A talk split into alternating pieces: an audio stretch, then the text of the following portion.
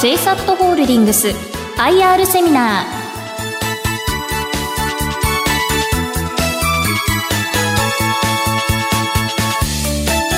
この番組は証券コード9412東証一部上場株式会社スカパー JSAT ホールディングスの IR 活動の一環としてお送りします。お話は株式会社スカパー JSAT ホールディングス取締役 CFO 二藤正夫さんです。この番組は12月14日に東京で開催した IR セミナーを収録したものです。スカパー JSAT ホールディングス IR プレゼン証券コード9412東証一部上場。株式会社スカパー JSAT ホールディングス取締役 CFO 二藤正夫さんです。どうぞ皆様大きな拍手でお迎えください。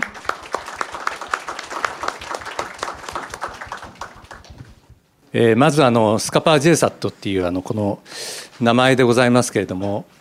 まあ、スカパーの方はですねあの有料放送、まあ、他チャンネルの有料放送をやっている、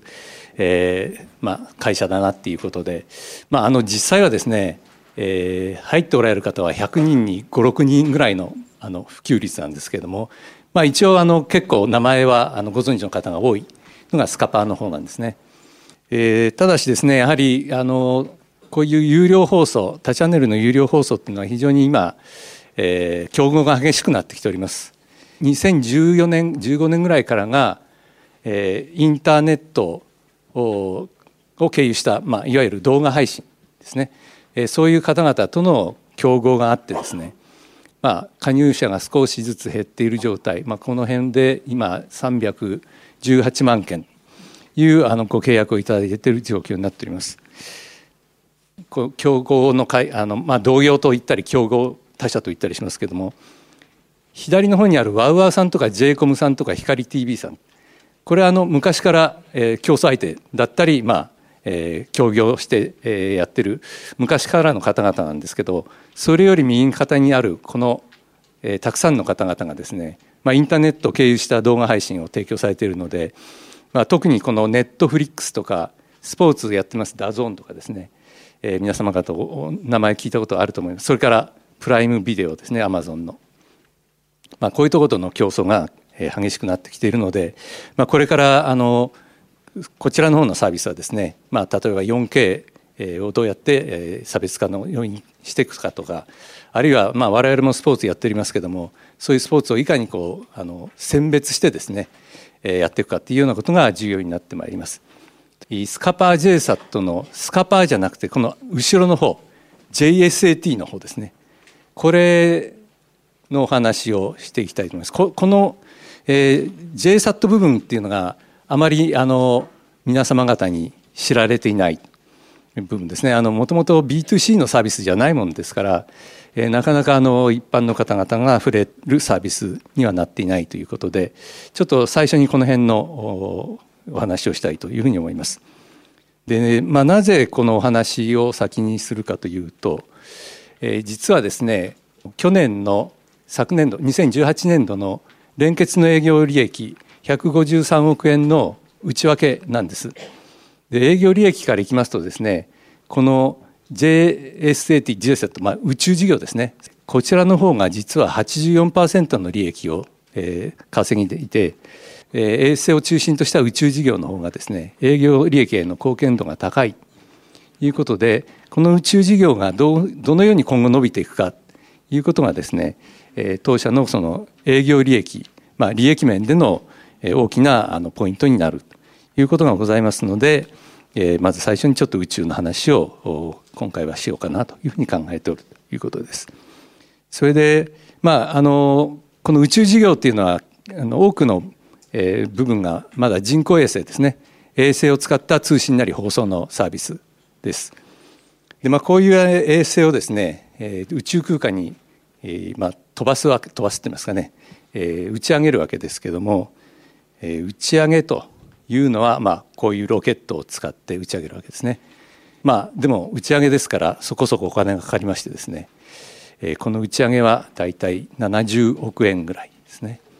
えー、衛星っていうのはあの打ち上げ費用も入れると大体250億円ぐらいです1機。えー、大体150億から200億近くが衛星代残りが、えー、ロケット代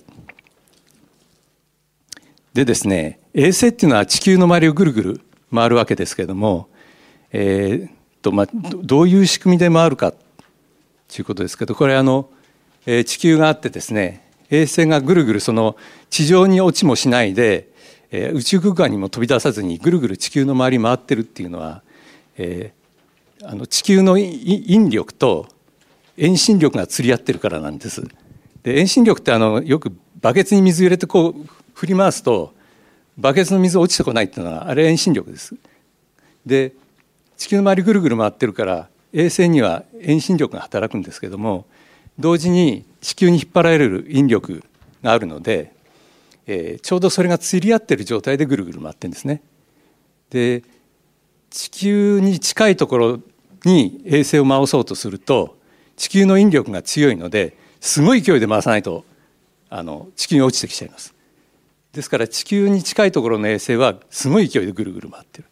逆に地球から遠ざかったところに衛星を上げてぐるぐる回そうとすると引力が弱まってくるのであんまりぐるぐる回さなくても済む。でそういうあの仕組みになってるんですけれども、えー、とちょうどですね24時間で地球を一周するぐらいの回り方がちょうど釣り合う位置っていうのがあります。それが地球からですね赤道上空3万6千キロメートルの位置に上がった衛星がちょうど地球を一周するのに24時間かかるぐらいのスピードで回るのがちょうど月あの引力と遠心力が釣り合うポイントなんですね。で24時間で地球を一周するっていうことはですね地球から見ると地球も24時間で自転してるので空の一点に止まってるように見えるこういうふうに地球と一緒に回ってくるわけです。ということでこれが静止衛星なんですね。で皆様方のお宅に多分あるかもしれないしないかもしれないんですけどあのパラボラアンテナ衛星、えー、受信用のあれがベランダなんかにくくて動かなくても済むのは衛星が止まってるからなんです止まってるように見えるから。ということでですね、えー、この静止衛星軌道っていう3万6千キロメートルの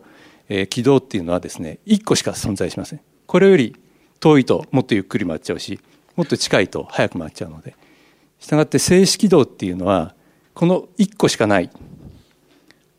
世界中で1個しかないのでこの軌道の権益をすごい勢いでみんな各国が取り合うわけです。でしたがってこの軌道位置の権益を、えー、たくさん持ってるかどうかっていうのは結構その衛星ビジネスにとっては大きなあのことなんですね。で逆に例えば我々の場合後でご紹介しますけど17機衛星持っているんですけどいくつも軌道を確保してます。でそういう確保しているところに逆に他の国から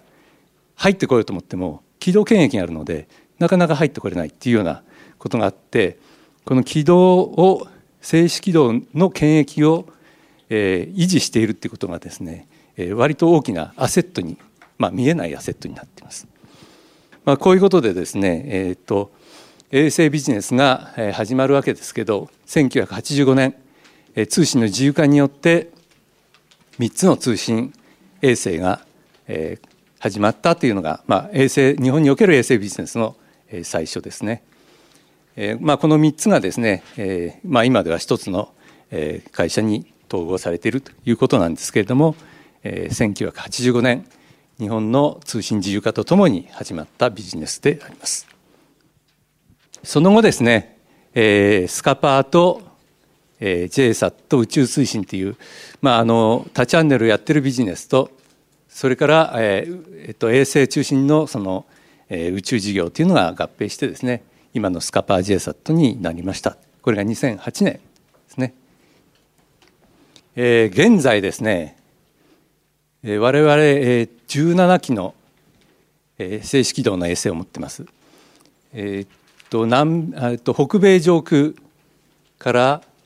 インド洋の上空までですから結構日本の上だけじゃなくて、えー、広いエリアにわたってですねぐるっと衛星持っていまして、大体日本の、えーと、東から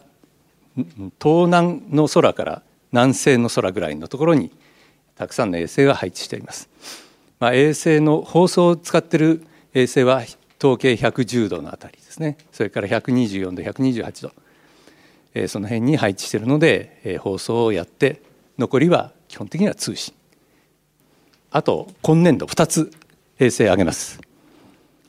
えー、1つが JCSAT18 号機。どういうニーズを狙っている衛星かというと、飛行機とか船のですね、えー、ブロードバンドサービスです。w i f i あの皆様方もあの JAL とか ANA の乗っかりますと今無料 w i f i って、えー、ありますでしょ？サービスとして。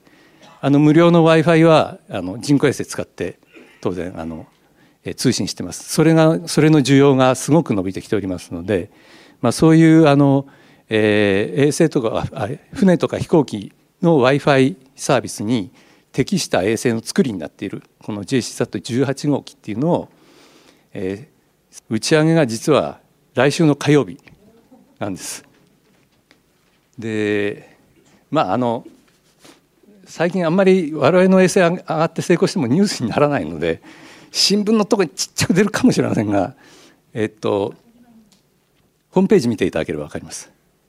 えー、これが来週の火曜日に上がります。統計150度に上げるんですけども、えー、それからあのちょっとここに大容量通信衛星って書いてあります。えー、これあの今までの衛星とちょっと違ってですね船とか飛行機を相手にするときに、えー、大容量じゃないといかんということでちょっと衛星の作りがそれ用に特別になってるんですね。そういう衛星を実はあの昨年の9月に一つ挙げてましてこれはあのインテルサットっていう会社と一緒に挙げております。こういうあの最近は大容量通信衛星って今までとはちょっと違うタイプの衛星をですね打ち上げることが競争力の強化には必要だということで、えー、あのあさあさってじゃない火曜日に上がるやつがこの2つ目の大容量衛星になります。それから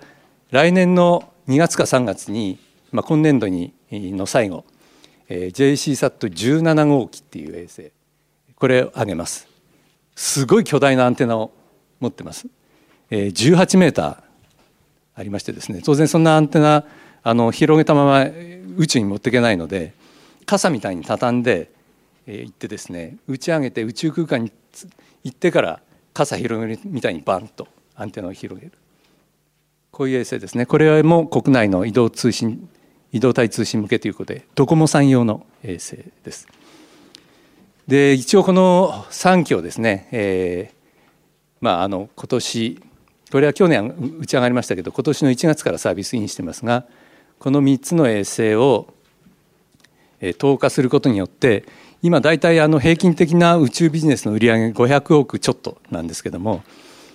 これをですねこの3つの衛星で100億円売り上げをアップさせる計画です。したがって今500億強なものを600億以上にしようと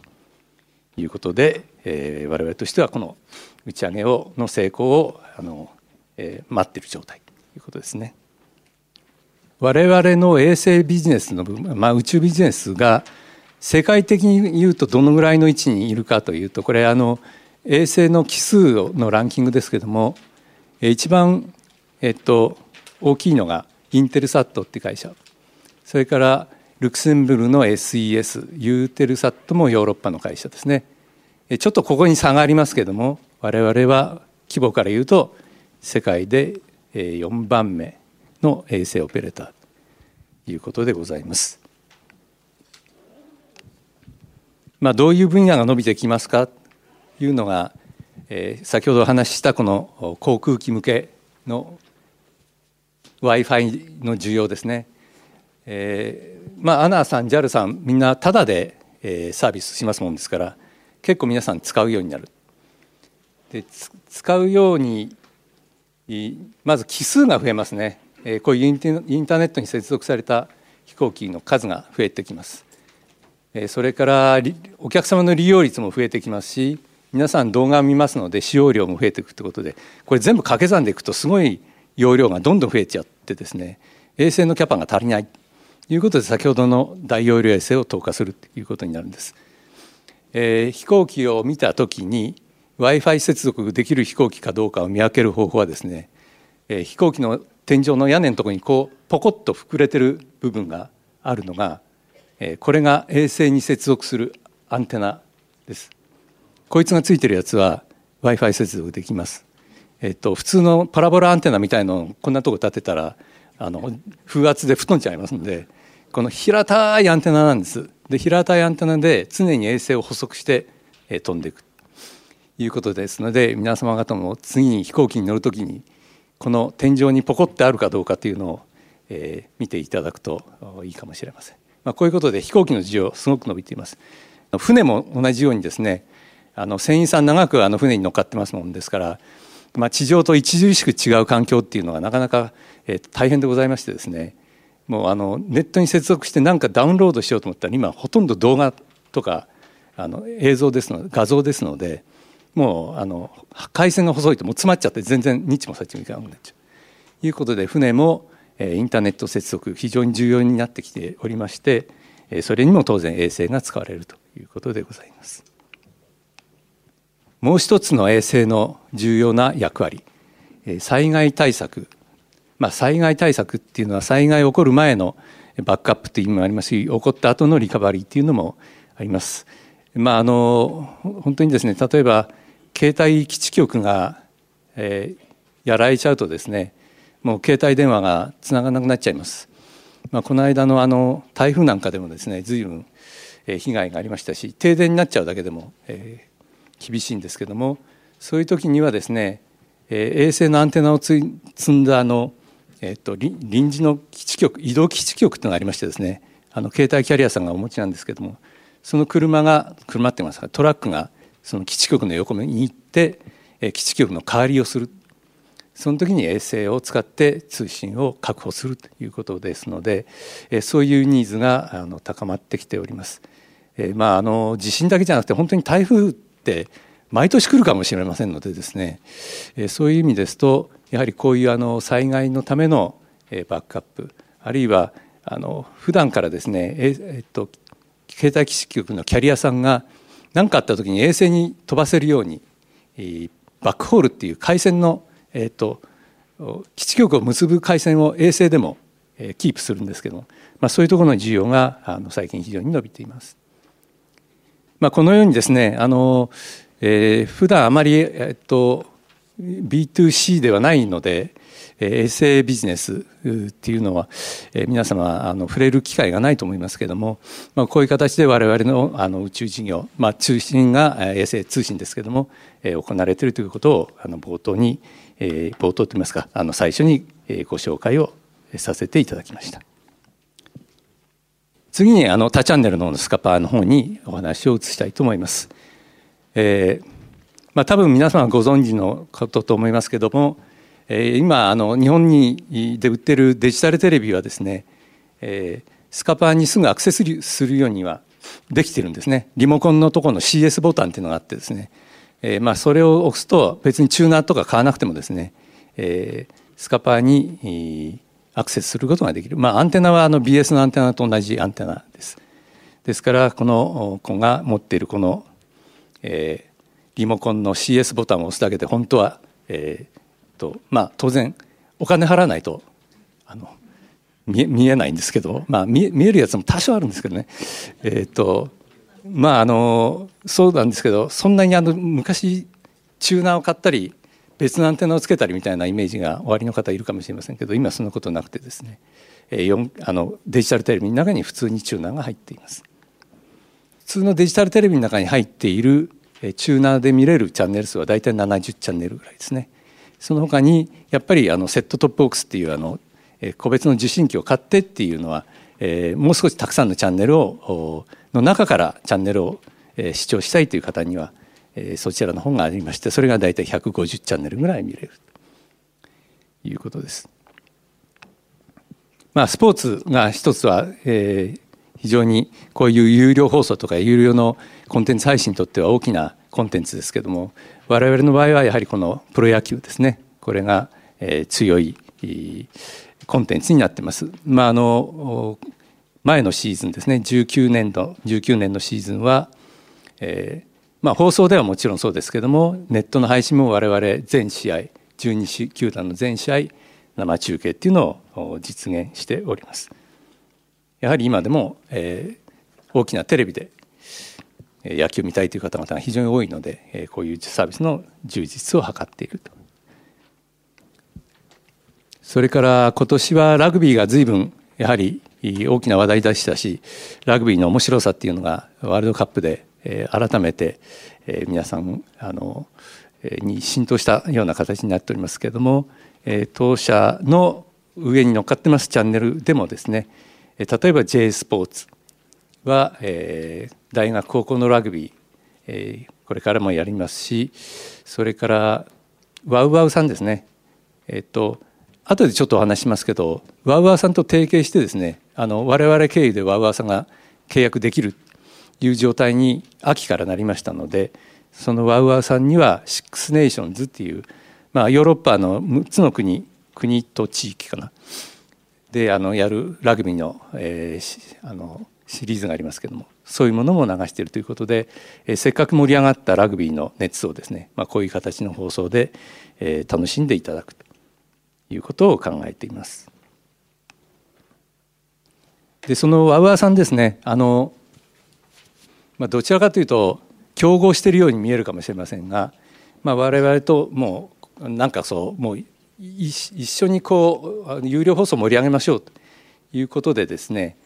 ワウワウとのコンテンツ連携の強化っていうことを始めています。まあ、あの我々が持っていますサッカーセットとワウワウさんの持っています、えーえー、とサッカーのコンテンツこういうのを合わせて、えー、割引キャンペーンをやったりあるいは今後スカパー上にありますガオラっていうチャンネルとワウワウさんの全豪オープンテニスでテニスのえ、試合をカバーするあるいはゴルフもですね、え、ゴルフネットワークとか日テレジータススカイエーなんかが持ってます国内のプロツアーと LPGA の女子みたいな形でですね今後ともこういうワウワウさんとの連携強化ということを強めていきたいというふうに思っています。それからですねこれもあまりえっと世の中には知られてないかもしれませんが、えーまあ、スカパーっていうとどうしても衛星放送衛星を使った放送っていうイメージが強いんですけど実は光ファイバーを使ってですね、えー、放送を流しています。でこれはあの有料放送だけじゃなくて地上波ですね NHK さんとか民放さんそれから BS の無料のチャンネルも含めてかなり多くのチャンネルを流しておりましてですねえまあ、基本的には放送と言われるものは全部流しています。えそれを光でやっていまして、え今、えっと、この再送信だけで220万の加入が実はあります。我々がいつも数字発表するときには有料放送だけなんですけどこの光ファイバー経由のお客さんっていうのは結構いてですね収入がどんどん伸びているっていう感じですね。で実はこのサービスを提供可能なのは3,000万世帯もいましてですねで我々今後この光ファイバー経由した、まあ、有料だったり無料だったりする放送あるいはその上に乗っかるサービスっていうのをいろいろ開拓していってですね、まああのえー、有料、えー、と衛星放送の方はいろいろ競合が激しくなってきておりますけどもこういうあの光ファイバーを用いた放送でもって例えば 4K とか 8K もこれ全部流れますので、えー、そういうところで強みを発揮していきたいというふうに思っています。ちょっとこれはあの単なる話題です。えっ、ー、とあのスカパーっていうエンタメとそれから JSAT の方の宇宙っていうのを掛け合わせてですね、えー、エンタメかける宇宙みたいなので何かできないかって言って、えー、宇宙ステーションに放送局を作ろうっていうことを最近発表しましてですね。これ JAXA さんとバスキュールさんって会社と組んでるんですけども、まあ、こういう形で、えーまあ、ちょっとこれこれビジネスっていうより話題性みたいな感じですね。えー、まああの地球を外から眺めるってことが非常に今後地球の問題を考えるでも重要ということでそういうメッセージも出していきたいと思っています。最後にちょっと株のお話差し上げます、えー、当社の株価の推移。これ、えっと、一番端っこが2018年の4月の2日ですから2年近くの推移ですね。赤赤が株価で、えー、下の棒が出来高ということで、えー、ちょっとたあの大変申し訳ないことですけども最近あまり株価の調子が良くなくて、まあ、最近ちょちょっとあの戻してきておりますけども大体400今70円とかそのぐらいで推移をしているという状態でございます。それで配当なんですけども、えっと、今年間1株当たり18円という配当を、えー、しております。まあ、あの衛星ビジネスはですね衛星の減価償却が大きなコストの、えーまあ、要因になっていまして衛星のその打ち上げタイミングでですね減価償却が上がったり下がったりするんですね。ですからあの実際のビジネスそんなにあの変わってないんですけどたまたま衛星の減価償却が終わると利益が出たりその後の衛星打ち上げるとまた元に戻ったりするのであのも見た目の利益の変化よりは実際ビジネスはそんな変化してないんで、まあ、そういうこともあってですね極めて安定的な配当をするっていうのが今我々のあの、えー、方針になっております。えー、一応あの方針としては1株当たり年間16円以上か、えー、配当成功が30%以上の両方を満たす、えー、ということが条件といますか？方針になってます。で今18円ということで、えー、っと470円の株価で考えますとえ利回りが3.8%ぐらいになっています。えー、東証一部の全銘柄の平均よりも多少高い推移になっているということでございます。まああのえー、今日は衛星ビジネスの方先にお話を差し上げましたけれども、えー、今年あの上がる2つの衛星17号機と18号機、まあ、18号機は来週の火曜日でございますけどもこのこの2つの衛星と今年上がった今年の1月に上がった衛星合計3つの衛星でですね、えー、あの100億円以上の売上増を目指そうということで、えーまあ、あのそこら辺で宇宙ビジネスの進展というのが一段もう一段図れると思いますのでぜひその辺も注目してスカパー JSAT という会社をご覧いただけると大変嬉しいというふうに思います。あの私のお話は以上でございます。ここまではスカパー JSAT ホールディングス IR プレゼン証券コード9412東証一部上場株式会社スカパー JSAT ホールディングス取締役 CFO 二藤正夫さんでした。どうぞ大きな拍手でお送りください。どうもありがとうございました。